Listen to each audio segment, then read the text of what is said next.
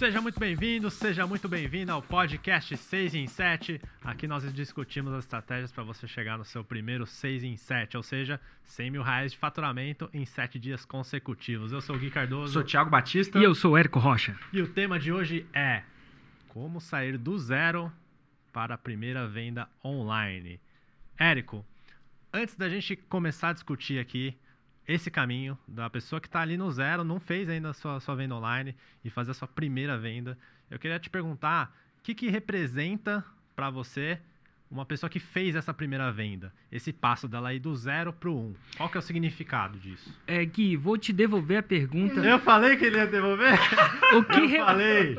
o que representa para você falei, Eu falei. você perder a sua virgindade? Aí eu... O que, o que repre... vamos, vamos entrar no Não, negócio. eu falei que ele ia devolver, mas não é O que essa. representou Não pra desse você, Gui? Vamos, fala Não pra desse galera aqui do 6 em 7. O que representou? Thiago, Ai, o que representou pra você o seu primeiro beijo? Porra, tem Olha tempo, só. eu nem lembro. Ah, velho. não só lembro lembro. da Maíra, só lembro da Ah, mentiroso. Mentira. Verdade mesmo? Você só lembra da Não, Maíra? não, tô brincando. Você lembra? Eu acho que todo mundo lembra o primeiro beijo, né? Boa, sim. A gente, todo mundo lembra. Aqueles de nós que já perdemos a virgindade, né, Gui? Você. Lembramos, né? Mas o que, que acontece? Acontece uma transformação. Né? Eu acho que o zero pro um, e eu, tô- eu, tô- eu usei um pouco de humor nessa parada, só pra gente começar mais descontraído, mas lembra transformação. É muito louco. O, o, o um não necessariamente vai resolver o problema, né, Gui? né, Thiago? O primeiro beijo não necessariamente, não sei se foi o melhor, não É, sei se foi o não pior, mas de- definitivamente ele marca uma transformação, um período clássico onde a gente era de, vamos dizer, de casulo para borboleta. E eu acho que a primeira venda no marketing digital tem um efeito parecido. Inclusive, por vezes, deve ser a mais difícil. Deve ser a mais É. difícil, aquela que a gente põe mais energia, aquela que a gente se preocupa mais, e aquela que meio que abre o caminho para a gente continuar nessa jornada. Mas definitivamente é um momento ímpar na vida da pessoa. Eu lembro da primeira venda, lembro do primeiro beijo. Você tava onde? Na, Ah. na primeira venda, na primeira venda. Tava Cara, onde? eu Você tava em? Londres. é, o lançamento estava acontecendo no Brasil. E foi engraçado, né? Que foi a primeira venda e foi meu primeiro 6 em 7. Não naquele dia, mas em 7 dias. E eu lembro que eu queria. A primeira venda foi: Meu Deus, um- teve um louco que comprou. Uma pessoa que eu não conseguia me transferir o dinheiro. Até porque a preparação para aquela primeira venda foi uma loucura, né? Foi um lançamento, né? Como se fosse jogar um, o- um foguete para o espaço, né? Mas a- a- eu acho que a primeira venda foi equivalente a que deve ter sido para um astronauta pisar ou para a humanidade ter pisado na Lua. Meu, pisamos na Lua. E aí? Resolveu nossos passo. problemas todos? Não. Ela só abriu o caminho para uma grande ge- geração de tecnologia, de transformação que ia que estava por vir. Então não subestime a primeira venda. A primeira venda é em si um dos passos mais difíceis. Inclusive, é mais, eu acho que é mais difícil fazer a primeira venda do que fazer da primeira venda para o 6 em 7. Inclusive, é mais difícil fazer um 6 em 7 do que do 6 em 7 para os 7 dígitos por ano. Inclusive, é mais difícil fazer 7 dígitos por ano do que 2 milhões por ano. E a partir dali, eu ainda acho que é mais difícil fazer 2 milhões por ano do que um 8 dígitos por ano. Mas eu acho que da primeira vez, é isso que significa para mim a primeira venda, é uma transformação. Boa, ótimo, Eric. E tem dois tipos de pessoas, né? Tem a, tem a pessoa que. Com essa você não que- contava no seu Essa papelzinho, não, não. essa não. tem dois tipos de pessoa que, que não fez a primeira venda ainda. Tem a pessoa que não fez porque não, nunca lançou. E tem a pessoa que lançou e teve um resultado de não ter vendido. Zero. É, teve um resultado de zero. Né? Mas começando pela pessoa que, que nunca lançou. Certo. O que, que, que você acha que faz as pessoas, algumas pessoas, né, é, procrastinarem o lançamento, demorarem para fazer a sua primeira, primeira oferta, é, porque acham que não está pronto demais? O que, que, que acontece com, com, essa, com essa pessoa? Engraçado, né? Porque eu faço um projeto 747 às 7h47 da manhã, eu vou ao vivo quase todo dia ali no Instagram, e eu encontro alunos da Fórmula de Lançamento, encontro alunos que nunca fizeram uma venda, e encontro pessoas que não são alunos do Fórmula de Lançamento por algum motivo ou outro, ou sei lá, não chegou a hora, ou não tem dinheiro, ou sei lá, o que não acredita, aquela coisa toda. E então, ambas dessas pessoas não fizeram a primeira venda. E eu vejo duas categorias principais de pessoas. Pessoas que não fizeram a primeira venda, mas estão tentando intuir o método, né? Então aquela pessoa que está tentando intuir. E na vida, eu, na vida tem várias coisas que são facilmente intuíveis. Por exemplo, fazer churrasco é muito intuível, né? Eu acho que ninguém, poucos de nós fizemos, poucos de nós fizemos aula de churrasco como eu fiz. É, não- e a maioria das pessoas vive bem com isso, vive muito bem. Jogar futebol, poucos de nós que jogamos futebol, talvez não precise ser no nível super profissional, mas poucos de nós que jogamos futebol é, tivemos aula de futebol. Eu não tive aula de futebol, eu joguei futebol, me diverti e tal, não- né, aquela coisa toda. Então, o futebol é meio intuível. Agora, tem umas coisas que não são intuíveis, mas de jeito nenhum. Im- quase que impossível de intuir. Uma das coisas é tênis. Tênis não dá pra intuir. Já jogou tênis, Gui? Já, já, Já joguei. Já Alta tentou jogar sem nenhuma Você aula? não consegue nem botar Nem bola pro sacar, outro né? lado. É, não consegue. Já tentou jogar tênis, Já, já, Thiago? já. Então, tênis é uma daquelas sacar. coisas que, meu, não é intuitivo. Não é intuitivo. Quer é saber? um- difícil de sacar. É difícil de sacar, Gui. Você tá fantástico. Essa- essa eu mandei bem. Nossa, é difícil de... Sacada de A ca- empreendedor, né? A cada, a cada cinco eu acerto duas Olha, bem, eu queria testar se a audiência ia rir ou ia chorar nessa. Essa foi pra Meu chorar. chute que eles iam chorar, mas enfim, eu quase chorei aqui, mas enfim. É, tênis, tênis não dá pra intuir. Tem uma outra coisa que não dá pra intuir, mas de jeito nenhum. Outra coisa que não dá pra intuir é esqui. Esqui não se intui. Por quê? Vou falar exatamente por quê. Porque quando você está descendo a montanha, e talvez vocês vejam meus gestos ou não, mas você está descendo a montanha, as- o, o seu corpo, e é uma coisa horripilante a primeira vez que você desce uma montanha de, de esqui, o seu corpo tende a ir para frente, porque você está descendo, a gravidade puxa o corpo para na verdade, para frente. E aí você quer evitar descer. Vamos supor que você queira frear, você vai puxar o corpo para onde? Pra trás. Para trás. Porque você está querendo frear. Só que ao puxar o corpo para trás, você tira o seu esqui de contato com a neve. O esqui Nossa. levanta. putz. E é pelo jeito que é. Quando o esqui não está em contato com a neve, o que, que você não consegue? Direcionar. Você não consegue dirigir. É como se o carro estivesse descendo, entendeu? Aí você, você inclinasse para trás e a roda que, Que, que move, né? que move sai de contato. Aí o que, que acontece? Você desce mais rápido e você não consegue virar para frear. No esqui, quando você está virando, você, você vira e freia. E aí o que, que acontece? Você vai mais rápido ainda. E aí o que, que você o seu intuitivo é ir para trás. Até que chega uma hora que você começa a calcular. É melhor eu me jogar no chão. É melhor eu me jogar no chão antes que essa, antes que essa coisa me jogue no chão. Porque a velocidade vai aumentando progressivamente, né? Expo, é, eu acho que exponencialmente. É, vai aumentando muito. Então, esqui, não, você vai se machucar muito. E aí o problema vem no marketing digital de fazer a venda, né, de fazer a primeira venda, ou que sabe fazer um 6 em 7, que as pessoas acham, esse é o problema. Ninguém sobe no esqui e acha que aquilo é intuitivo. É um estabaco na primeira vez para você ver. Às vezes, o tênis, ninguém chega e fala assim, eu vou aprender a jogar tênis sozinho. Às vezes joga, mas assim, na primeira jogada já saca. O problema vem, agora que vem o problema. Quer que eu te fale o problema? Qual que é o problema? problema de tudo isso é que para a maioria das pessoas, marketing, isso é, aquela força que causa venda, parece que é churrasco. Parece que é intuitivo. Ah, bota um anúncio lá, né, cara? É, vou falar Vou um boca a vídeo. boca e tal. É tão, parece que é tão intuitivo que as escolas de profissionalismo liberal, né, tipo advogados, dentistas, médicos, eles acham que é tão intuitivo que eles ousam, desculpa, eles ousam a formar profissionais sem dar noções de marketing para ele. Enquanto em 1980 não tinha dentista, não tinha médico, e qualquer que- pessoa que formava médico ficava rico, né? A minha mãe queria que eu fosse médico, ah, para ficar bem de vida. Não sei se é rico, não, mas bem de vida, dá segurança. Hoje em dia, você balança uma, uma árvore, cai 20 médicos, três. Advogado, então, cai tudo. É, tá- é incrível. E aí, o que, que acontece? As, as, as universidades ousam, e eu falo ousam porque é uma sacanagem com o profissional liberal. Joga ele no mercado sem saber marketing. Por quê? Porque eles assumem que marketing é o quê? Intuitivo. Gente, mesma coisa com nutricionista. Mesma coisa com dentista. Mesma coisa com terapeuta. Quiçá coaches. Quiçá o que seja. Quiçá médicos. Então, assim, por que, que eles jogam isso? Por que, que eles ousam? Ah, eles ousam deixar um médico fazer uma cirurgia intuitivamente? Não, porque cirurgia, é claro que é não intuitiva. Eles ousam deixar um, um, um dentista um dentista um dente, né? é, fazer uma obturação intuitivamente? Não. Porque não é, não é claramente intuitivo. Então, o problema do marketing é que ele parece ser intuitivo. Então, resumindo, voltando atrás, tem dois tipos de pessoas que nunca fizeram uma venda. Um estão tentando intuir. E tá tudo bem, eles vão intuir, vão intuir, vão intuir, vão intuir, vão intuir, até que eles vão se machucar várias vezes, ou não, né? Aqueles que não são aqueles gênios natos, se machucar várias vezes, ou até conseguir, mas levar muito tempo. É possível intuir uma, uma cirurgia? É. Como é que faziam na idade? Como é que surgiu em cirurgia? É. Não surgiu numa faculdade.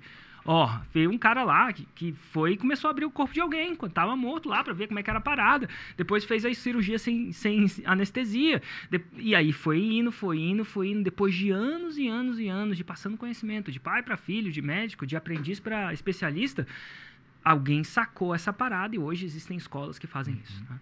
É, mas demorou muitos anos. Então é impossível intuir essa parada? É. Tem gente que intui melhor que outros? Sim. Só que o problema é que marketing não é intuitivo e algumas pessoas intuem. Então essas pessoas que não têm técnica vão acabar dando certo, de repente até vão, mas vai demorar muito tempo, que nem intuir artes marciais. Vai intuir essa parada. Anos aprendendo a fazer aquele movimento, anos testando que era eficiente que não era. Em campos de batalha, vamos dizer assim, ou em academias, ou em rings de Ultimate Fighting, né, de UFC.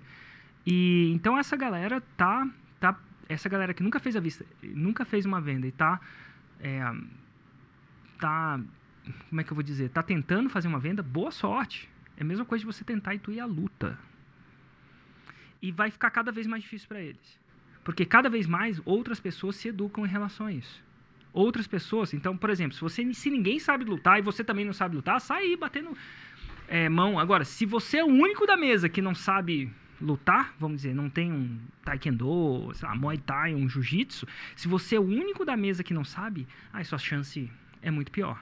Então essa é uma. Das pessoas que têm uma fórmula e um método, e a fórmula não é o único, tá? Mas eu vou falar de forma geral. Das pessoas que têm uma fórmula e um método, elas tendem a pular etapas. Elas tendem a pular etapas. Sabe o que elas tendem a fazer? Pular etapas. pular etapas. Elas, te- teoricamente, é uma fração delas que realmente chega até o final.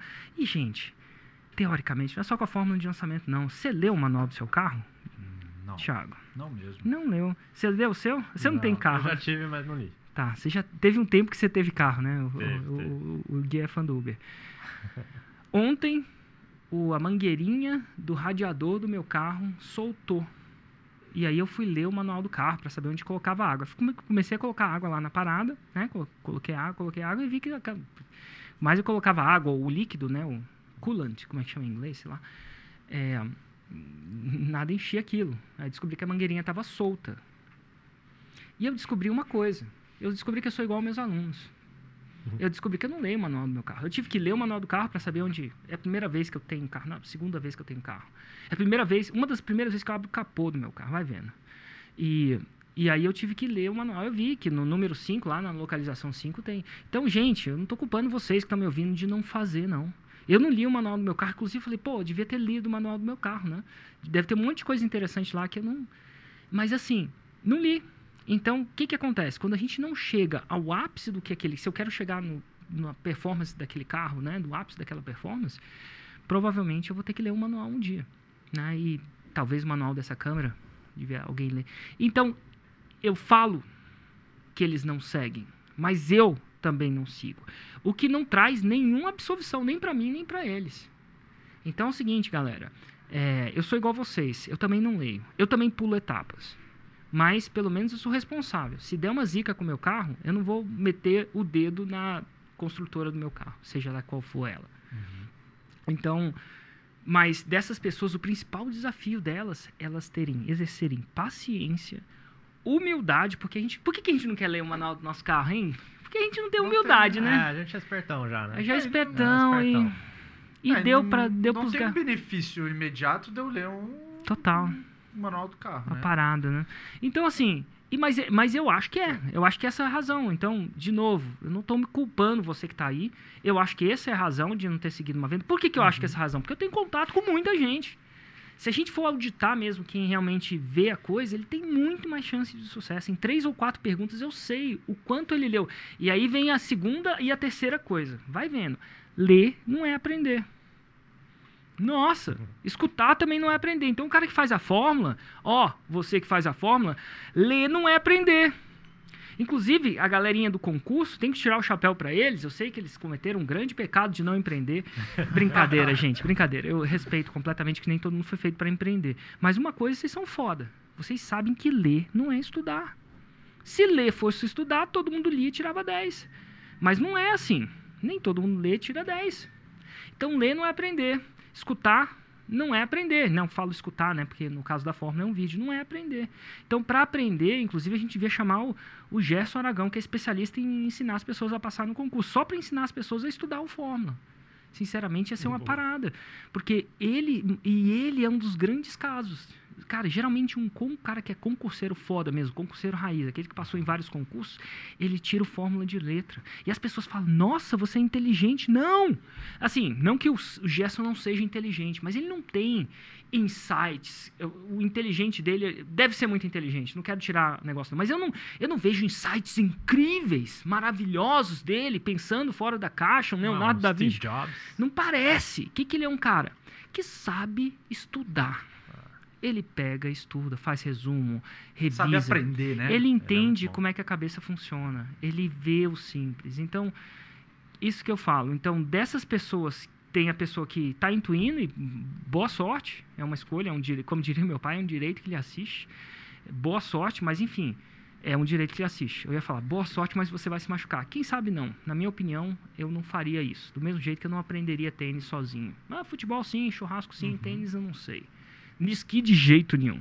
Marketing, que custa dinheiro, que a sua empresa depende disso, da sua família, dos seus funcionários, seu crescimento. Também não, na minha opinião profissional. Agora, dos caras que têm, resumindo, uns caras não fazem, porque é igual eu, não leio o manual do carro, outros leem daquele jeitinho, sabe? Lê só para cumprir tabela, não joga para ganhar. E acha, e, e poucos acabam estudando aquilo como se a sua vida dependesse disso. Boa, Érico. Isso, isso tem muito a ver com, com aquela parada que você fala do marketing de esperança, né? Hum. Fala um pouquinho pra galera. foi a que primeira- É marketing de esperança. Foi a primeira cópia, inclusive eu deixei de usar essa cópia, acho que eu vou Ah. usar em Recife agora. Marketing de esperança é o marketing que a maioria das pessoas fazem, né? É, eles vão lá, se formam e aí tem a esperança que alguém vai contratar o seu serviço. Eles vão lá, produzem um produto e aí senta, reza, os que são católicos ou evangélicos pegam um texto e começa a rezar para que alguém compre. E tem a reza multinível, né? Que, é que, que é a reza que para aquela pessoa que comprou indique para outra pessoa. Então, e basicamente isso. O problema é que e se eles não vierem? E se os clientes não vierem? E na maioria das vezes, esse foi o ma- maior erro. Eu achava inocentemente que um produto bom por si só traria os clientes. Talvez até traga, mas às vezes demora muito. Médicos bons sabem disso. Não basta ser bom. Às vezes tem que ter tempo e tempo. Se você não tem marketing, tempo em tempo, tempo e tempo para deixar aquela árvorezinha crescer 30 anos até no final. É muito massa que às vezes no final da sua vida você começa a ter sucesso. Você come o pão que o diabo amassou durante ela aí no final você começa a ter sucesso. E, e Érico, cara, qual que deve ser a expectativa de uma pessoa que vai pro primeiro lançamento com tudo? Cara, ela deve ir com a expectativa aí de fazer o 6 em 7, velho? Bom, hum, eu acho que o 6 em si- a expect, se, eu, se tivesse um, um mundo ideal, a expectativa dela não deveria ser o resultado, e sim o processo. A expectativa dela não deveria, deveria ser os resultados, sim um processo para chegar lá. A expectativa dela não deveria ser eu vou ou não vou fazer o 6 em 7, a expectativa dela, de- dela deveria ser eu vou ou não fazer o que foi pedido para ser feito, como foi pedido para ser feito. Então, essa é a missão dele. Se ela focar no processo, o resultado tende a vir. E qual que seria o processo? Exatamente. Quais os principais pontos desse processo? Passo número um. Se você quer vender alguma coisa, você vai precisar de quê? Qual é a primeira coisa que você precisa para vender alguma coisa? O que, que você acha, Thiago? Produto. Produto é uma, tá? É. Precisa de mais uma outra coisa. Audiência. Antes de audiência, você precisa de mais uma coisa. Hum. Gui, Um nicho, oferta. Também antes disso você precisa de outra coisa. Antes disso. Precisa de tudo Querer. isso. Não. Porra. Eu, eu costumo dizer isso porque é, que é o seguinte: para você vender, imagine que você tem um produto, tem uma oferta, existe uma pessoa que você quer vender para ela e você vai precisar de uma coisa dela. A primeira coisa que você precisa dela. Hum. Vamos, vamos levar para um, um, um, um nicho que o Gui entende mais: sedução. Tô brincando, Gui, mas vamos lá. Vamos supor que o carinha está afim da menininha que está no bar. E ele queira, de alguma forma, seduzi-la, convidar para um café. Qual é a primeira coisa que ele.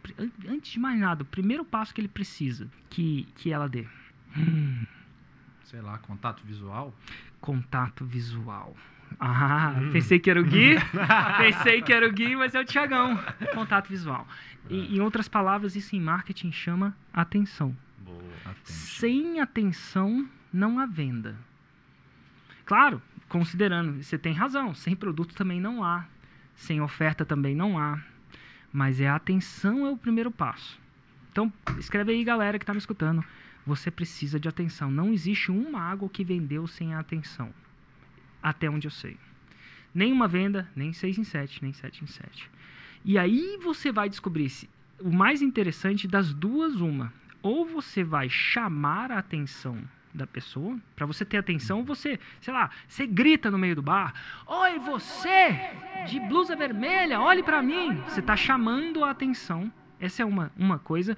Outra outro jeito de você ter atenção dela é você se botando em um lugar onde ela está prestando atenção. Então você tira a atenção dela de onde está para onde você quer gerar. No, eu, no marketing, e, e dá para fazer dos dois jeitos, é, eu gosto da segunda opção. A segunda opção é massa. A pessoa já está prestando atenção numa coisa e você aparece lá. Onde é que elas estão prestando atenção? Ou eles estão prestando atenção no marketing, no digital. A gente está aqui, você que está me escutando, está prestando atenção ou pelo podcast, digitalmente, ou pelo seu celular, ou ao vivo aqui agora, que a gente está com umas 500 pessoas aqui ao vivo. Atenção, e, e eu acredito que a atenção está cada vez mais aonde? No digital. É, basta olhar num restaurante, está todo mundo digital. Basta andar no, no aeroporto, onde a galera está prestando atenção, no outdoor ou no celular? No celular, basta ver quem está dirigindo, onde que o cara está prestando atenção, na, na rua ou no celular? No celular também. Não devia. Não devia, não devia, mas é impressionante quantas pessoas estão no WhatsApp na rua, principalmente no sinal. Então, assim, a atenção está no celular. A gente tá aqui e tá com atenção no celular também. É, exatamente, Tá vocês dois aqui estão abertos no louco. celular. E aí, aí eu me pergunto, então, se eu passo primeiro um é atenção, se um seria eficiente, você tá lá, você precisa chamar a atenção dela no, no dela ou dele no, no digital. Como é que faz isso? Dá para você fazer entretenimento, dá para você fazer um, um software de mensagem, que é isso que as pessoas fazem, né? Elas vão lá para rir, para se conectar, ou se você não sabe fazer nenhum nem outro como eu, você dá informação. Porque no momento, nesse momento agora a gente tem várias pessoas prestando atenção na informação e pura e simplesmente porque elas acreditam que essa informação é de valor. Senão elas não estavam vindo. Elas estão dando o tempo dela, algo que é mais valioso. Então elas estão atrás de informação. Então o primeiro passo para fazer a primeira venda é incrível. Antes de lançar, antes de gatilho mental, é você ter atenção. Como é que você faz isso? Através de conteúdo. Então a publicação regular e frequente de conteúdo. E muita gente quer pular espaço. É possível fazer a primeira venda sem isso? É. Eu fiz sem isso? Fiz. Eu aconselho você fazer hoje sem isso? Não. Por que não? Porque quando eu comecei a jogar esse jogo, era como. É, é quando o Pelé começou a jogar esse jogo. O Pelé foi o melhor jogador do mundo? Discutivelmente foi. Garrincha foi fantástico? Foi.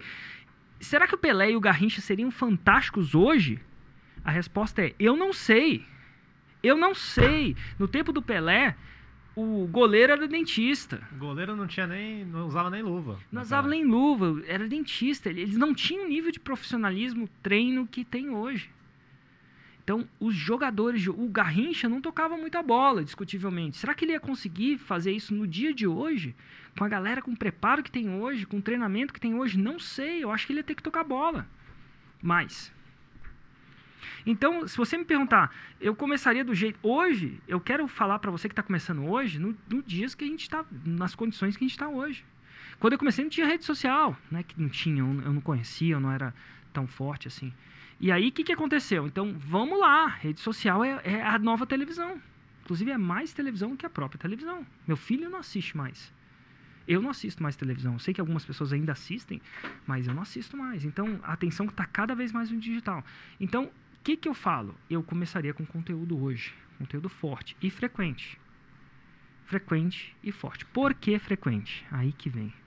Porque hoje, a situação do conteúdo tem uma volatilidade, por causa da quantidade, existe uma volatilidade muito grande. Você está no seu Instagram, um vídeo aparece. Se você não viu aquele vídeo em um, dois dias, você não vai correr atrás de pesquisar qual vídeo. Não vai. Aquele vídeo tem uma, vamos dizer assim, tem uma, na a maioria dos vídeos tem uma, um prazo de validade de 24 horas, uhum. de 48 horas. Por quê? Porque as pessoas consomem assim agora. Porque o Instagram e o Facebook é assim. No YouTube, nem tanto. Ah, o YouTube não. No YouTube, ah. nem tanto. Mesmo assim, se você olhar na maioria dos vídeos que a gente publica, ele tem um ápice. Dá uma olhada nos vídeos do podcast 6 e 7. E tem uns que estão vivinhos ali, né? O primeiro episódio está bem vivo, né? Ele, está aumentando. Mas vamos lá. O, no YouTube, dá uma olhada. Os episódios, eles têm essa primeira semana de, de visualizações que chegam, sei lá, 40, 50 mil, 60, 70 alguns. E depois faz o quê? Para é muito louco isso. Ele para e aí vai devagarzinho. Aí depois que você tem mil, vai contando tudo, assim. Mas vai devagarzinho. Então tem um prazo de validade mesmo. Então você tem que comunicar frequentemente. Te digo mais: se você está tendo uma relação com seu filho, adianta só você encontrar por dois dias inteirinhos, depois sumir do mapa. Não funciona. Porque depois da atenção, imagina, agora você tem a atenção dela. Você falou alguma coisa que ela quis falar. Vocês estão batendo papo. Uhum. Agora você vai ter que intensificar o quê? O relacionamento com essa pessoa. Para vender, é ideal que você intensifique o relacionamento. Dá para chegar no barzinho e falar assim: "Oh, quer namorar comigo? Quer namorar comigo? Quer namorar comigo?" Para todas as mulheres dá. Vai funcionar? Tem sempre uma doida que fala que sim. né? Dependendo da, do desespero. O que você tá falando, Thiago? Teve uma coisa que não, fala não, que não, sim, cara? Aniversário de namoro do Laíro. Ah, Laíro. Ela disse sim. Como é que foi, Laíro? Conta pra gente. Conta aqui, como é que você é, seduziu a sua... Ela que me seduziu. Ela que seduziu, tá jóia. Ela acessou aquele curso lá que você mandou. Ela acessou o curso lá de sedução de homens, de videomakers, né? Fechou. Eu achei que você ia falar de frequência vem antes de excelência também, cara. É, frequência vem antes de excelência, é. bem pensado. Mas o por quê? Porque a relação, no relacionamento, antes de você ter um relacionamento excelente com seu filho, você tem que ser frequente. É difícil de ter só excelência por si só não funciona. Então você tem que ser frequente. E agora a gente tá, ainda está falando de primeira venda. Você pergunta se as pessoas, a maioria das pessoas querem fazer conteúdo e querem fazer conteúdo frequente. Não. Do mesmo jeito que ninguém quer ir para academia toda ah, semana. Uhum. Pessoas querem um resultado, a pílula, a cápsula, né? Né, Thiago? Foi essa semana? Ainda não. Ah, tô falando. Foi, Gui? Foi a academia? Eu fui, ah, esse Gui. É, porque o Gui não é pai. Ah. O Thiago, quando era Você pai. foi pro cross? Hoje, agora, tá um pouco vendo antes. que isso não é desculpa ser ah. pai, cara? nenhum, nenhum sucesso na paternidade, paternidade justifica fracasso na saúde, hein, Thiago? Total, Thiagão, a gente tá na campanha cara, aqui. Aí, beleza. É, conteúdo é muito importante também para ser percebido como, como um real deal, né, cara? Se você fazendo conteúdo excelente, facilita a primeira venda, né? Exatamente. Aí, esse é o, esse é o bônus, né? Facilita porque você ganha autoridade. As pessoas começam a te ver como expert. Ganha sabe o que mais? O que mais, cara? É engraçado, existe um gatilho mental da familiaridade. Já falei desse gatilho mental antes aqui nesse podcast? Aqui, acho que não. Hum, teve um experimento. Esse, esse é 1960 em alguma coisa. Um polonês fez um experimento interessante.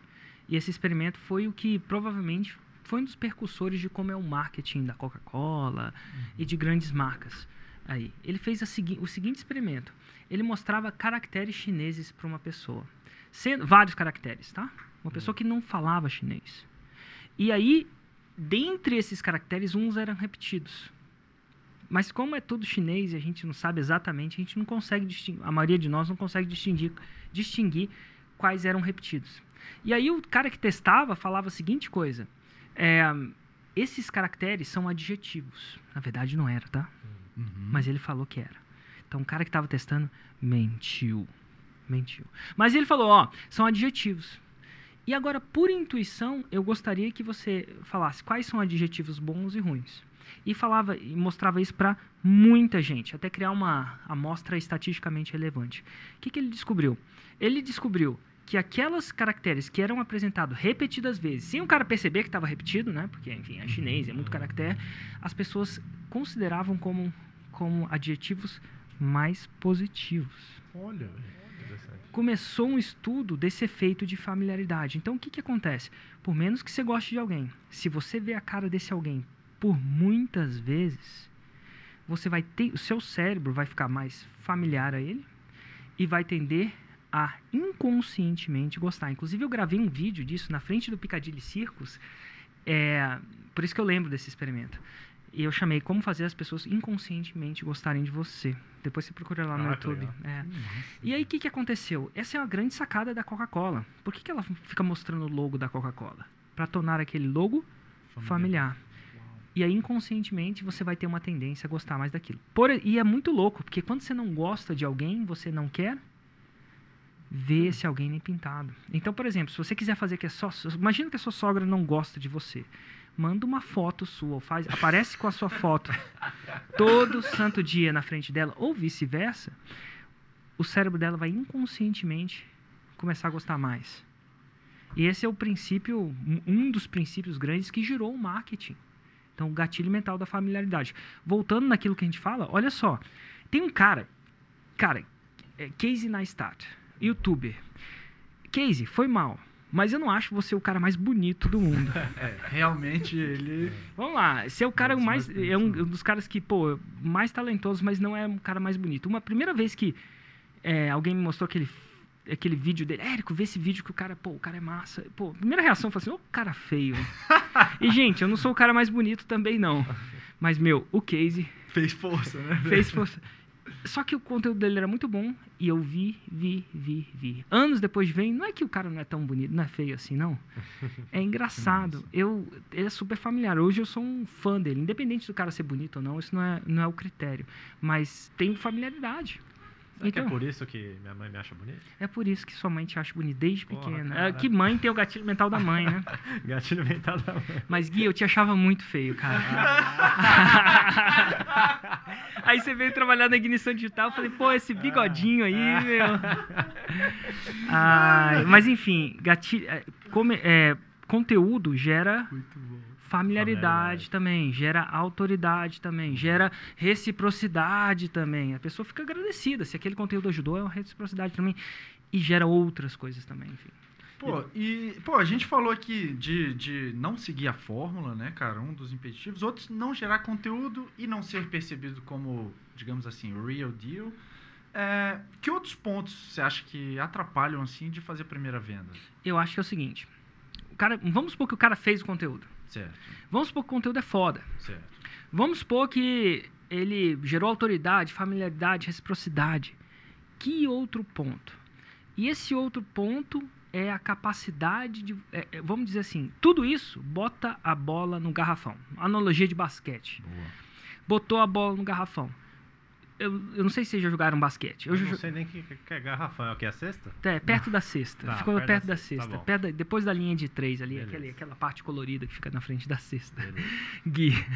Só, sa- garrafão, Gui só sabe. Assim, acesa, eu não sei, nunca ouvi falar Ga- garrafão. Ga- Gui só sabe o que que é poker, cara. O que que é uma ficha? É o, é o flop. naipe, É não naipe, você entendeu. Mas enfim, e eu já joguei basquete. Uhum. Botou a bola no garrafão, quer dizer que você joga na cesta e acerta? Não. Não. Não. É importante chegar perto da cesta para acertar a cesta? Aumenta a probabilidade. Facilita, né? É mais difícil, estatisticamente, de acertar no meio de campo. O campo tem um meio, tá, Tá, Gui? não, beleza. Show. É, enfim, é, é mais difícil estatisticamente. Estatisticamente. Quanto mais perto da cesta, mais fácil é. Quem nunca errou uma, uma cesta? Eu já errei várias. Uhum. Então, o que, que acontece? Existe uma técnica de o arremesso. Analog- analogamente no futebol é isso. Botar a bola na grande área. Sabe o que, que é área? Sim, Show de bola. Beleza. Aquele lugar que você cai e faz pênalti. quer dizer que você vai conseguir chutar a bola pro gol e vai acertar o gol? Não, não quer dizer. Porque tanto é que os, por isso que os atacantes são tão bem pagos, né? Romário jogava bem fora da grande área, discutivelmente não, mas botava ele lá dentro, ele era extremamente poderoso porque ele era um artilheiro que uma Uhum. vez que ficava lá, inclusive ele nem corria durante o jogo, né? Tinha essa, essa coisa que ele só ficava lá na banheira. Só que quando botava lá, ele era um grande artilheiro. Então tem uma outra arte, uma é a arte de botar a bola na grande área. Essa é a arte do conteúdo. Outra é uma arte completamente diferente, que é a arte de marcar gol. E para isso você precisa de outras habilidades. Habilidade número um, conseguir anunciar, isso é, chamar a atenção daqueles que consumiram seu conteúdo. Isso é, hoje, o ativo. vamos lá, vamos de novo no ramo da sedução, que o Thiago é um especialista nisso. Vamos lá, Thiago, você está ali no barzinho naqueles seus tempos lá, Meu e aí você está conversando com a menina, e ela te pergunta a seguinte frase. Ela chega para você e solta do nada essa seguinte frase. Ô, Thiago, e essa namorada não vem, não? Quando ela hum, pergunta rapaz, essa hum. frase, ela não quer perguntar você, se ela está interessada em você, ela não quer perguntar, você tem namorada? Algumas perguntam, mas ela quer fazer um pouco mais difícil, não quer uhum. talvez ser óbvia, porque vai que você tem e tal. Então ela faz uma pergunta do tipo: cadê sua namorada? Ou sua namorada não vem, não? O que, que ela quer saber na maioria das vezes? Ela quer saber você se você tem namorado. Se ela quer saber se você tem namorado, que é um indicativo que ela tá o quê? Dando mole. em outras palavras, ela está interessada. Vou chamar. Isso aí é uma indication indireto de interesse. Uhum. Para quem entende meia palavra, é um indicador de interesse. Uhum. Então, por exemplo, se alguém tá, tá você está olhando um carro e você chega para o vendedor e fala assim, quanto custa esse carro? Pô, se você está perguntando quanto custa, é uma indicação de interesse. Você não falou que quer comprar. Ah, ah. Ela não falou que quer namorar com você, mas ela está checando, porque é uma indicação clara de, de uma pessoa interessada. No marketing digital, a maior indicação de interesse que eu acho que tem é a pessoa dar o seu tempo. Não é curtir, não é comentar, não que isso não seja, indique, mas é dar o tempo, porque o seu tempo vale muito. É o seu tempo, é o seu ativo que vale muito. As pessoas dizem, que a pessoa só paga com dinheiro, não paga com dinheiro, paga com tempo. Inclusive, às vezes você tem o dinheiro para gastar numa coisa, num produto, o dinheiro não é o problema, você não compra o produto, porque você não tem tempo. Então as pessoas pagam pelo tempo. Então quando ela assiste o seu conteúdo, ela ou ele te dá uma indicação de interesse. É a maior indicação de interesse indireta que você pode ter. A direta seria, ô oh, meu, quanto custa? Essa é uma indicação uhum. direta. Uma indireta, opa, gastei o tempo. Nem ele sabe que está interessado às vezes, mas eu sei. Uhum. Então, uma das habilidades que você tem que ter é a possibilidade de saber anunciar para quem investiu tempo no seu vídeo. E, é isso é uma arte, né? Você vai lá no uhum. Facebook, digita como é que você anuncia para quem visualizou meu vídeo e você vai acabar descobrindo como é que você faz essa parada. Não é complicado não. No, no YouTube também dá. Quando você publica vídeos, é óbvio. Quando você publica um artigo, é um pouco mais complicado. Se o artigo está no seu site, é possível, né? Porque é possível você anunciar, né, remarketing, fazer um, marketing de novo para quem passou certos minutos no seu site. Isso é possível medir, né? Ferramentas uhum. como o Google já faz. Mas se você está no Facebook, você não sabe se ele consumiu. Então, quando você entra no meu Instagram, você não vê muita imagenzinha. Por quê? Porque não dá valor? Não. Porque eu não sei medir, e não que eu não vá fazer isso no futuro, mas se eu fizer, não necessariamente vai ajudar tanto assim meu negócio. Uhum. Por quê? Não tem como medir quem consumiu, quem gastou tempo. Não sei quanto uhum. tempo o cara gastou na imagem. Agora, se aquela imagem é um videozinho, opa! Uhum. Já é melhor. Então, é uma coisa muito importante no processo de arremessar a bola para a cesta ou marcar o gol, uhum. é você aprender a chamar a atenção daquelas pessoas que consumiu. Chamar a atenção para quê? Aí vem a outra parte do quebra-cabeça, para um lançamento. Porque um lançamento, a gente já cansou de falar aqui, é um processo, é uma jogada muito que funciona e tem funcionado sempre. Mesmo que a pessoa saiba que eu vou fazer essa jogada, é muito difícil dela sair. É uma jogada que tende a ser muito eficiente mesmo que a pessoa conheça essa jogada. Às vezes, pra conhecendo é até mais fácil, né, cara? Você é, fica. É, se você é... tem interesse. E eu descobri que não é só isso, não. Tem jogadas que são matadoras. Se você está numa boa posicionamento, tem jogadas que são matadoras, uhum. independente se o, se o, seu cara sabe que você está fazendo. Uhum. Por exemplo, no jiu-jitsu tem duas, duas jogadas que são incrivelmente matadoras. Se você chegar numa posição daquele. O cara que está recebendo a jogada sabe o que você está fazendo, não tem como. Não que não tem como sair, mas está numa situação ruim. Clássico mata-leão, onde você bota o seu braço no pescoço do do cara e força o pescoço para um estrangulamento. Clássico, não quer dizer que é fácil, mas se eu se eu tiver numa posição de mata-leão com você, mesmo você sendo um, um, faixa preta, não quer dizer que você não vai sair, depende da parada. Mas você está numa posição de é uma jogada é muito ui, é. outra que é muito difícil de sair é o triângulo, uhum. clássico dos Gracies lá. Não vou entrar em contato, mas por exemplo quando eu faço um mata-leão uhum. no meu professor que eu estou falando, mesmo que ele seja faixa preta, às vezes ele consegue sair, dependendo da minha a execução. No triângulo ele é de, muito difícil. no triângulo é muito difícil. Então, assim, o fato de você ter uma jogada que funciona, independente se o cara sabe o que você está fazendo. Ele só está falando. Tanto é que no UFC, né, Anderson Silva várias vezes finalizou seus oponentes com um triângulo. Quer dizer que eles não sabem o que é o triângulo? Não, eles sabem o que é o triângulo. Inclusive, quando caiu no triângulo, falou assim: ih! Danou-se! Mas enfim, então a, o lançamento ele é esse coquetel de gatilhos mentais que em determinada sequência tem uma conversão. Uma coisa que me, me pergunta me pergunto direto, né? Quando eu falo que eu era jogador profissional de poker e tal, e jogava online, jogava presencial e tal, me, pergun me pergunto demais isso. Pô, tem uma diferença? É, qual que é a diferença de você jogar online e jogar no presencial? E eu queria te fazer essa pergunta em relação ao marketing, né? De você fazer a sua primeira venda. Existem. É diferente você fazer uma venda no online e você fazer uma venda que você está vendendo presencial, como é o tradicional? E quando eu falo. Muda, assim? Depende do presencial, se é de um para muitos ou um para um. No um para um é outro esporte. Hum. De um para um, muitos. Porque no um para um, você tem. E talvez seja assim no poker. No um para um, você tem uma série de outras ferramentas e condições de terreno que você não tem no online. Então, se o online é futebol é, é, bem diferente. Se o online, vou falar o seguinte, dois esportes que parecem a mesma coisa, mas não são. É, se o online é futebol americano, onde o cara bota o, o capacete, ele vai, aquela coisa toda, no ao vivo é rugby. Rugby parece futebol americano, mas não é. Por exemplo, futebol americano, quando a bola cai no chão, para. Para o jogo. Aí eles se reformam. Não, no rugby não para. Não para nunca. Vai direto. No futebol americano, o cara que ataca é diferente do cara que defende. Quando muda o campo, sai todo mundo e volta todo mundo. Muda o jogo. É diferente. No, fute... no rugby não, não muda. O cara que defende ataca. É um, parece é um outro jogo. Um jogador de futebol americano não tem chance num jogo de rugby e vice-versa. Então, no 1 a 1 existe uma grande diferença. No 1 a 1, sabe qual é a diferença? Qual que é a diferença?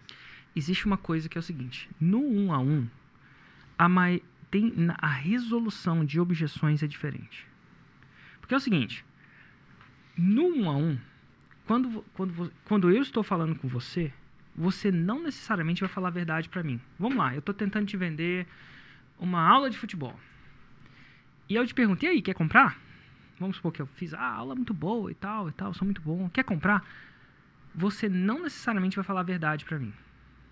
Porque falar a verdade para mim na cara significa, talvez, na sua percepção, me machucar. Então, por exemplo, se você não confia que eu sou um excelente é, professor de futebol, provavelmente você não vai chegar e vai falar assim, a maioria de nós, se não for o Mário Vergara que fala, não, tu é ruim, tu é ruim, muito ruim. Não, eu não vou, vou fazer com vocês, você é um, você é um ruim, é, um, é, isso, é ruim, entendeu? E fora o Mário, que eu conheça, poucas pessoas vão chegar para você, assim, olha, sinceramente, eu decidi não fazer aula com você porque eu acho que você é ruim. Ou, sinceramente, eu não aula com você porque eu não confio em você o suficiente. Isso seria uma afronta, porque ele está à frente ali. Então, o que, que ele vai fazer? Ele vai falar uma outra desculpa. Uma desculpa que, na visão dele, para mim, seja relativamente aceitável. Uma outra objeção. Por exemplo, ah, tem que falar com meu marido. Ah, eu tenho que pensar um pouquinho. Não tem que pensar nada, já pensou. Ah, eu não tenho dinheiro. Por quê? É uma desculpa que talvez seja uma desculpa verdadeira, aceitável. Qualquer coisa eu volto aqui. Qualquer coisa eu volto aqui. Só que é o seguinte, quando você está no A1, você tem que entender que a objeção que ele fala não é a objeção que ele tem. Quando você está no A1. Então, e, as e, e, e reina-se de uma maneira diferente. Como é que funciona? No A1, se ele fala qualquer coisa, A, B, C, você esquece dessa qualquer coisa. Geralmente não é objeção. Você tem que fazer três cheques. Você tem que sacar a primeira coisa. De 0 a 10, ele gosta do produto? Ou ele gosta da ideia? Ele tem que ser um 10 no produto. Segundo a primeira pessoa que ele tem que gostar. 10 no produto. Depois ele tem que olhar para você, que é o cara que está entregando o produto, ele tem que ter um 10 de confiança. Tem que ter, né? Tem que se aproximar um 10 de confiança em você.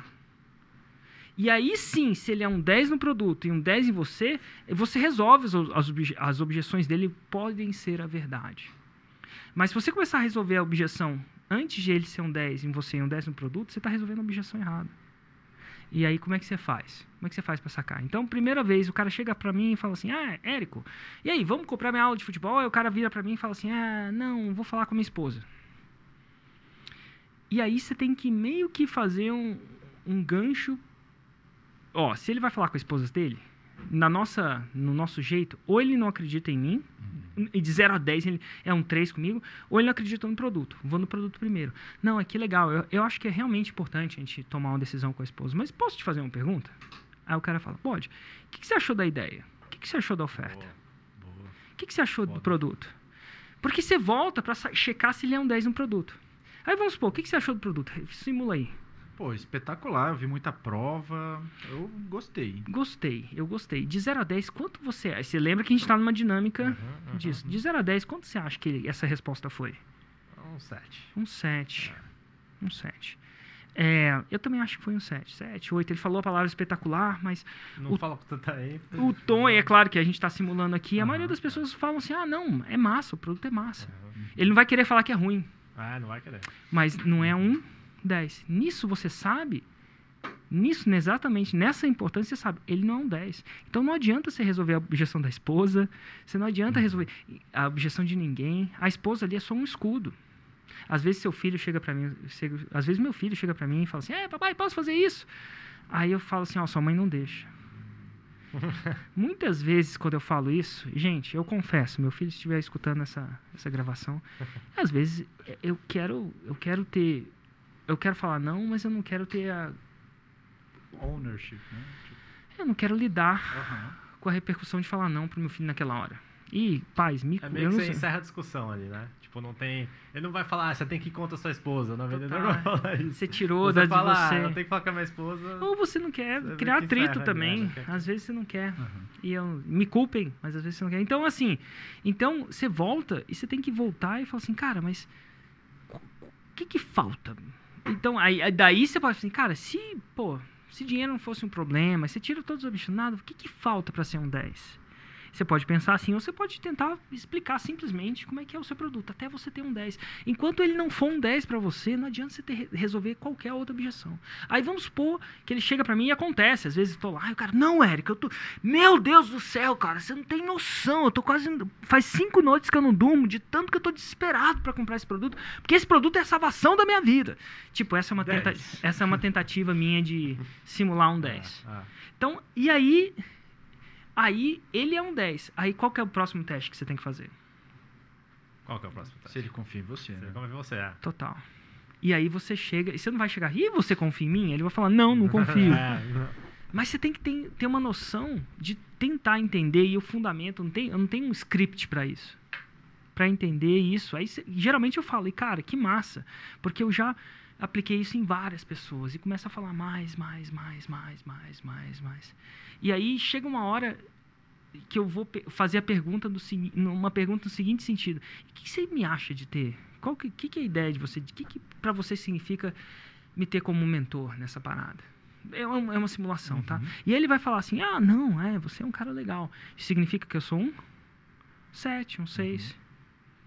E aí, se eu sou um 7, um 6, eu volto. Eu falo assim, pô, de legal pra extremamente excelente, assim, de provocar um- uma extrema sensação, o que que, o que, que falta? E aí, e vai- eu, sei lá, você vai não quer dizer que você vai virar o cara, mas não adianta. Aí vamos, vamos supor que ele fala, não, Érico, pelo amor de Deus, eu não sonho, seria uma dádiva, você, meu, mentor. meu Deus do céu. Aí ele liga e fala, olha, sei lá, fica maluco, maluco dentro da roupa. Opa, ele é um 10 pros dois. Aí sim você começa a falar assim, então tá bom. Então vamos ligar pra sua esposa e resolver o que, que Talvez E, tá o- e rolando. o que que tá faltando pra você Aham. comprar? Aí ele fala, cara, aí ele vai falar a objeção. Que E só aí a objeção é uma objeção. Ah, Boa. Só aí. Agora, esse jogo não funciona no online. Porque no online você não tem esse feedback, é impossível ter. Uhum. É a mesma coisa você pescar com vara e pescar com rede, é diferente, são dois esportes diferentes. E no online você pesca muito mais. Então no online você tem que procurar prever as maiores objeções. hum, Você tem que procurar prever, é um jogo estatístico. é menos então, reativo. então você vai ter que lidar com aquela de não tem dinheiro? Sim, vai ter que lidar com aquela não tem dinheiro. Mesmo que o cara que tá lá, quis assistindo, ele não tem dinheiro, n- é mesmo. Mas só que você tá jogando com uma estatística que tem muita gente que tem essa objeção. Ah, não tenho tempo. Você vai ter que lidar com as objeções, não tenho tempo. Meus, meu marido não quer, você vai ter que lidar com isso, mesmo que a pessoa seja se- separada de você. Vai. Porque você está lidando com várias objeções. Você tem que dar alguns tiros no escuro, principalmente nas principais objeções. E Então, assim, é um jogo completamente diferente. O jogo do online não acerta. Não é que não acerta, não é eficiente. Rugby, futebol americano. Parece a mesma coisa, mas não é. Interessante, é, é menos reativo, então. E você se antecipa. Você antecipa preparando essas objeções. Exatamente, as principais. As principais. Esse é o Caramba. online. Porque você não tem um, um um a um. Você está lidando com milhares. No caso da Fórmula, 151 mil pessoas nesse último lançamento. Então- Inclusive, cara, é, falando em objeção de dinheiro, se você não viu, podcast número 12, a gente falou só sobre isso. E Como- é, vai sair no. Pra quem tá assistindo ao vivo aqui, vai sair logo mais aí no, no canal do YouTube. Como vender pra quem não tem dinheiro. É, gravamos isso como vender pra quem não tem ah, dinheiro. anteontem, né? Exatamente. Exato. E, cara, apareceu uma pergunta aqui do William Guimarães. Tenho medo de fazer lançamento e não alcançar minha primeira venda e depois desanimar. Como lidar com isso? É. Ah, posso William Guimarães. Posso, posso falar, falar isso aí? Pode, fala aí. Gui. vou, vou tra- vou trazer uma, uma, uma história do poker. Que acontece, acontece muito. eu Já, já vi, inclusive, no, nos jogos de poker que a gente já jogou junto, já rolou muito. Que é o cara que. Que é, no poker, pra quem não sabe, você tem a opção de entrar na jogada ou simplesmente desistir. Uhum. né? E sempre tem o cara que, que desiste da mão e depois faz lá uma sequência, ia fazer uma sequência, fazer um flush, ia fazer uma carta muito forte e fala, ah, era pra ter- eu ter ganhado. Porque eu, eu ia fazer uma sequência e ganhar esse jogo.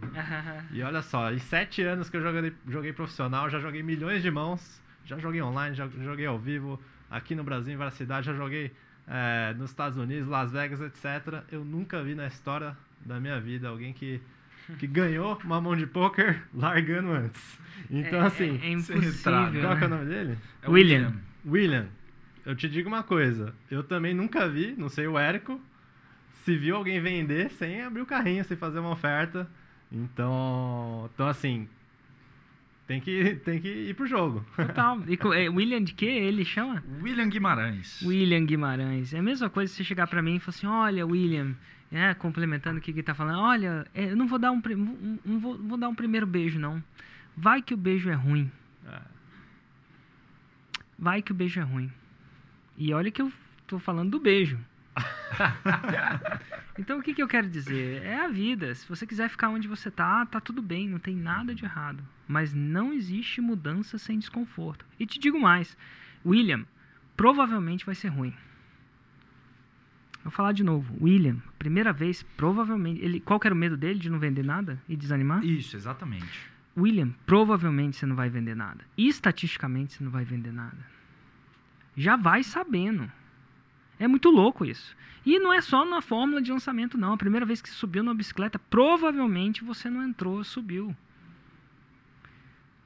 Você tá com medo, né? Isso tá com medo de animar porque você tá focando em quê? No resultado. E é a pior coisa do mundo você focar no resultado. Porque a estatística, a estatística tá contra você. Se você é iniciante, a estatística está contra você no jiu-jitsu, no poker, no futebol. É difícil. E, e, de repente, alguma vez na sua vida você acertou de primeira, mas é, é um, é um processo estatístico. Então tá contra você. E você tá entrando num processo. Você tá focando no resultado e não no processo. Você não tem que focar no processo. No, no meio do negócio, antes do lançamento, você não tem que estar frustrado se o resultado vinha ou não. Você tem que estar frustrado com você se você fez o que tinha que ter ser feito. Agora, se você for desses aí que tropeça e da primeira vez cai desiste fica de mimimi, pelo amor de Deus, para de ouvir esse podcast. Vai prestar um concurso público, que é, sei lá, e por sinal que é difícil também, vai que você presta um e dá errado. Tá Mas vai arrumar prova, né? alguma coisa que te dá. o- Você vai. Para de querer empreender. Não adianta. Você querer empreender sem estar preparado para dar errado nas primeiras sete, oito vezes é que nem você entrar num campo de futebol e, e não querer levar falta. Ah, e se eu entrar lá? E se eu entrar lá e me derem uma falta e eu desanimar? A falta vai acontecer. Não é uma questão é- não é uma questão se vai acontecer. Ela vai acontecer. Não há nenhuma dúvida disso. Então para de querer empreender. Seja sincero e vai fazer alguma coisa que não tenha menos risco. Esse é o jogo, né, do, do empreendedorismo. É lidar com, com essa possibilidade. É, e o jogo do empreendedorismo é isso que a galera não saca. O jogo do empreendedorismo é o jogo e não o resultado do jogo. O jogo do empreendedorismo é o jogo, não o resultado do jogo. Enquanto você estiver focado no resultado, você vai ser o cara mais infeliz do mundo. Enquanto você começar a abraçar o jogo, aí sim você começa a ter su- resultado. É muito louco. É tentar melhorar do que você fez na última vez, né, cara? Se é a primeira, vai e faz. E, Foca no que você tem controle. Exatamente. Fazer o lançamento. E é, e é tão louco assim porque todas as pessoas que atingem o resultado do jogo param. Não param. Não. Porque se o problema fosse o resultado, no meu primeiro 7 em 7 eu tinha parado. 8 em 7. Uhum. Você começa a se apaixonar pelo, Pelo jogo. pelo jogo. Então a sacada é o jogo, não o resultado do jogo. Eu até anotei aqui é, o, o resultado do Passari. Pra quem não assistiu o vídeo Empreendedor Você é uma Piada, procura aí no YouTube Empreendedor Você é uma Piada. E, e lá o Passari contou da história dele. Que o primeiro lançamento que ele fez foi de zero vendas. Com 80, 80 pessoas participaram do lançamento dele, fez um webinar de lançamento de semente. Estavam lá 80 pessoas, ele abriu o carrinho, zero. Ninguém comprou. Ele desanimou? Não desanimou. Foi lá, fez um de 20, fez um de Melhorou, 80. estudou Inclusive- de novo, foi atrás. Inclusive a gente gravou um podcast faixa preta, né? Se você digitar podcast faixa preta, o primeiro episódio é com o Passari, ele conta essa história. Exato, e hoje ele fatura milhões aí é, por ano. Literalmente. Literalmente, exato. Né? O segundo lançamento que ele fez, depois desse de zero, deu 21 mil reais. 21. Com os né, 20 ajustes, tantos. depois de ter estudado de novo, aplicado. Exatamente. E agora já fez um 7 em 7. Né? Exato. Já. É, outra dúvida: por quanto tempo devo criar conteúdo antes de tentar fazer o meu primeiro lançamento e a minha primeira venda? Por o máximo de tempo que você conseguir. Infinito. Já que ninguém tem tempo infinito, eu gosto, eu gosto da ideia, isso é uma particularidade minha. Eu gosto de pelo menos quatro semanas. Mas a grande sacada é o seguinte: é que nem escovar dente. É que nem ir pra academia. Começou, não para mais. Começou, não para mais. Porque o conteúdo ele tem um efeito bola de neve. Se você parar, se você parar, você perde todo o efeito daquilo que você fez. Você tende a perder todo o efeito daquilo que você fez. Eu vou colocar várias analogias, né? Eu tava tava rolando com um cara de jiu-jitsu, peguei, fiz um mata-leão nele. E o cara era uma faixa preta. Aí apertei e tava tentando lá, li- literalmente estrangular. E você tenta estrangular puxando o braço, forçando. Só que o cara, meu, sei lá o que, que ele vivia, ele não precisa, parece um peixe, não precisa de ar. E por mais que eu apertava o pescoço do cara, ele não batia, né? Não batia, não pedia de ser. Eu falei, meu Deus, meu Deus, mas eu apertava tanto. Aí, eu- ah, só que aí, meu músculo, uma hora falha, então eu tenho que o quê? Descansar o músculo. Aí, eu descansava o músculo. E eu fazia e descansava. O que acontece? Não passa 40 segundos, ele já estava em cima de mim, com o meu braço perdido, e eu estava desistindo, né? E ele veio para mim e me deu uma sacada. Falou assim, Eric, é o seguinte, você estava apertando meu pescoço. Só que você, você botava intensa muita força que você não conseguia aguentar por muito tempo. E aí você tinha que soltar o braço, né? Porque senão você. Enfim. E nessa soltada eu, eu, eu- eu respirava. E aí eu comecei a perceber que você sempre fazia isso. Puxava, puxava, puxava. Então eu sabia que eu ia aguentar isso. E aí chegava uma hora que você não aguentava mais. E nessa soltava, soltava, você respirava. Você quer uma dica para isso não acontecer mais? E ele me deu essa dica e mudou o meu jogo. Ele fala o seguinte: você não bota 100%, você não vai 100% igual um maluco, não. Você tá ali no negócio, você bota o, o famoso mata-leão e aí você aperta.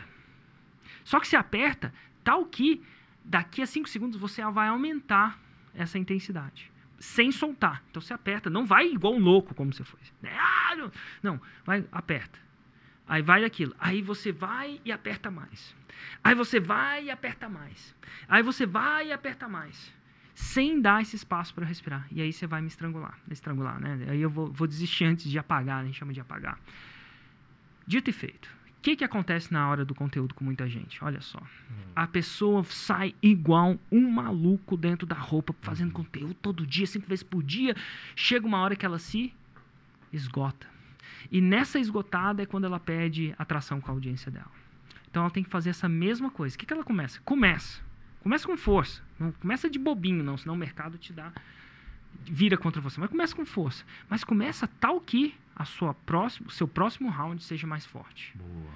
E aí você vai no próximo round igual um maluco? Não, porque você vai aumentar um pouco a força. Mas você vai aumentar tal que no seu próximo round seja mais forte. E depois, no próximo round, seja mais forte. E depois, no próximo round, seja mais forte. E você vai treinar sua mente para sempre melhorar com os rounds. Isso é uma estratégia. Com conteúdo, acontece assim com a ignição. A gente começou com o que a gente começou. Lá, na época era o 365 dias. Você agora- filmava, editava? Filmava, tudo, né? editava, e aí aconteceu isso. Burnout. Depois de 365 dias, eu acho que eu parei de postar conteúdo por um bom tempo. Eu mesmo. Eu não aguentava mais. Eu descobri que a estratégia estava errada. E aí agora é uma estratégia completamente diferente. A gente começou com um raiz, né? um conteúdo raiz. Como esse, foi o podcast 6 em 7. E aí a gente sacava que esse era um podcast 6 em 7, mas a nossa visão é que daqui a pouco a gente ia sair com outro negócio. Mas começou não para mais. E aí a gente foi e lançou o Desconstruindo. Apertamos, enfocamos. Mais o Desconstruindo. E, cara, começou não para mais, aqui na ignição. E agora a gente está preparando nosso terceiro, nossa terceira linha editorial. Uma linha editorial que é candidata, o podcast Faixa Preta. Já estamos preparando. Por que, que a gente não começou louco, igual agora, disp- disponibilizando todos os faixa pretas? Porque a gente começou não para mais. Porque eu tô com medo, se eu começar agora, eu posso, pode ser que eu pare. Então tem que ter uma certa gordura, tem que ter um certo planejamento. Eu- mas é o seguinte, se escrevem aí o que eu estou te dizendo. Quando a gente publicar o terceiro raiz por semana, a gente não para mais. Porque é essa empresa começou a não parar mais. E aí a gente vai estabilizar aquela força que a gente tem. E aí o que, que a gente vai fazer? Vai lançar o nosso quarto raiz. E depois o quinto. Porque a gente. Cara, tem uma coisa muito massa. Uma coisa. Ó, fica ligado. No- você que é. Uma, um- essa é uma sacada de longo prazo. Tive recentemente, assim. Recentemente. É, clichê. A arte da guerra. Sun Tzu. Como é que é? Sun Tzu. Sun, Tzu- Sun Tzu. Sun Tzu. É, Sun Tzu. É o livro mais clichê do mundo. Só que não. Porque é o seguinte. Ele fala... Tem um documentário no YouTube de uma hora e meia sobre o livro. E como eu não leio, eu vi o documentário. Não é que eu não leio. Eu, enfim... Não leio. Você ouve, você ouve. Não gosto. Culpem-me, mas eu não leio. Eu tava tentando. Meu ego tava tentando dizer alguma coisa diferente. Eu não leio. E eu vi o documentário. E é muito interessante que uma das coisas do, do Sun Tzu. É Sun Tzu mesmo? É. Sun Tzu. Sun Tzu é a pronúncia. A grande sacada que era o seguinte: a maioria dos generais jogavam xadrez um com o outro. O que que é jogar xadrez um com o outro? É uma metáfora dizendo que eles batiam de frente e o mais forte matava o mais fraco. Qual que é o objetivo? Você já jogou xadrez, Thiago? Já. Então qual é o objetivo de xadrez? Ué, derrubar o rei, né? Derrubar o rei, quase que matar o rei, derrubar o rei. Então é um jogo de vida ou morte. Você vai matar uma peça, comer uma peça. Não sei como é que você fala, mas Tem enfim. garrafão no xadrez também? Não, não tem. Você sabe, você jogou xadrez, Gui? Cara, xadrez não. Mas já fui campeão de damas no colégio já. Total, olha só. Mas xadrez nunca joguei. Dama também. É a mesma coisa. É. Como é que é? Quem exterminar as outras peças, né? É, exato. E ele fala que a maioria dos generais jogavam esse jogo. Eu, então, eu mato um outro. Só que na- na China, o xadrez não é desse jeito. O xadrez chinês, vamos dizer assim, um jogo estratégico chinês, se chama Goa.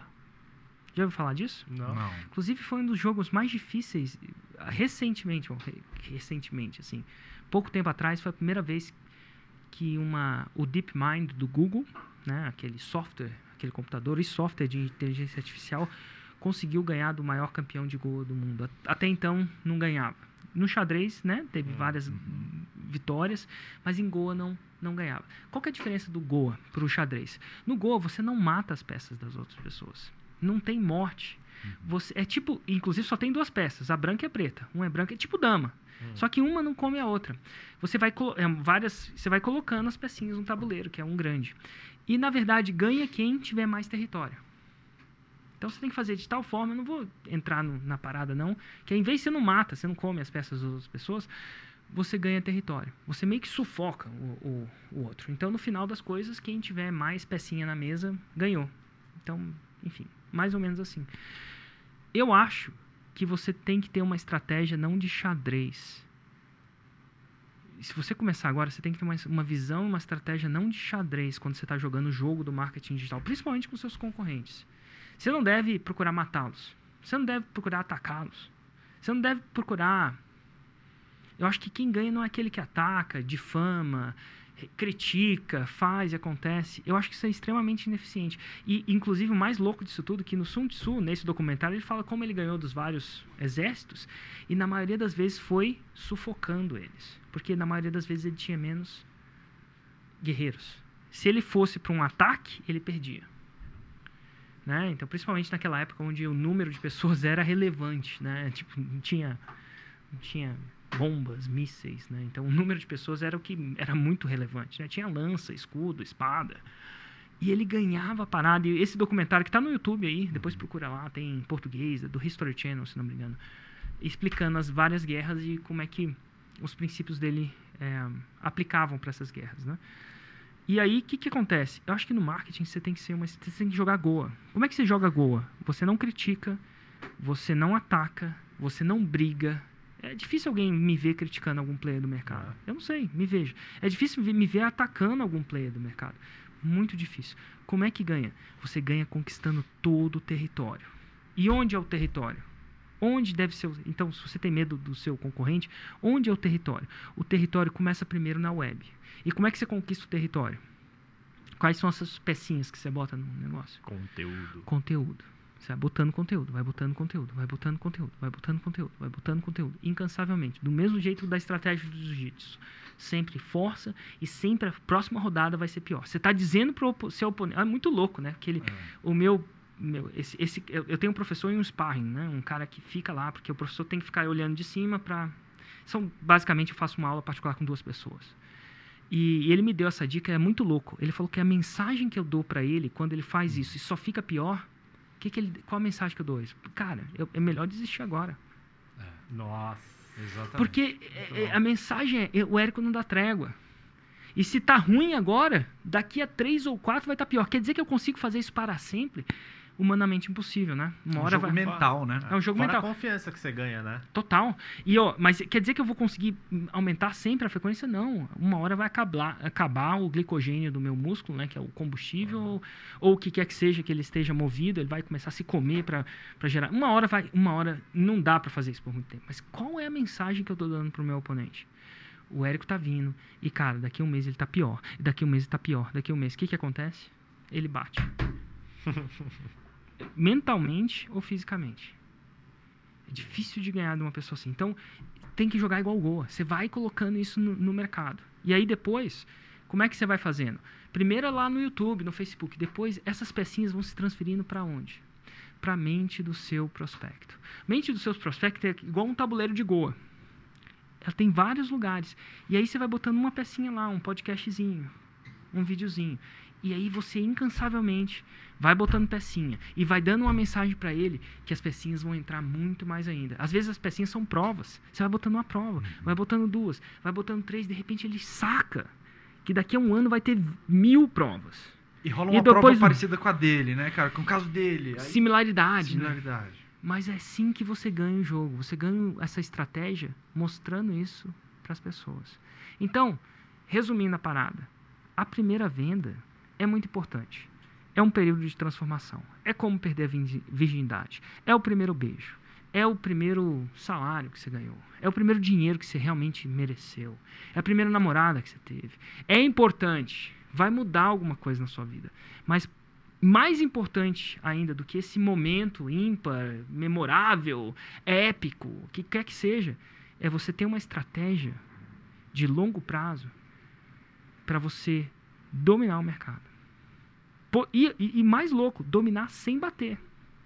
Dominar não brigando. Dominar não difamando. Dominar com integridade. Botando as peças onde não existiam peças. É, galera. Hashtag aí pra você.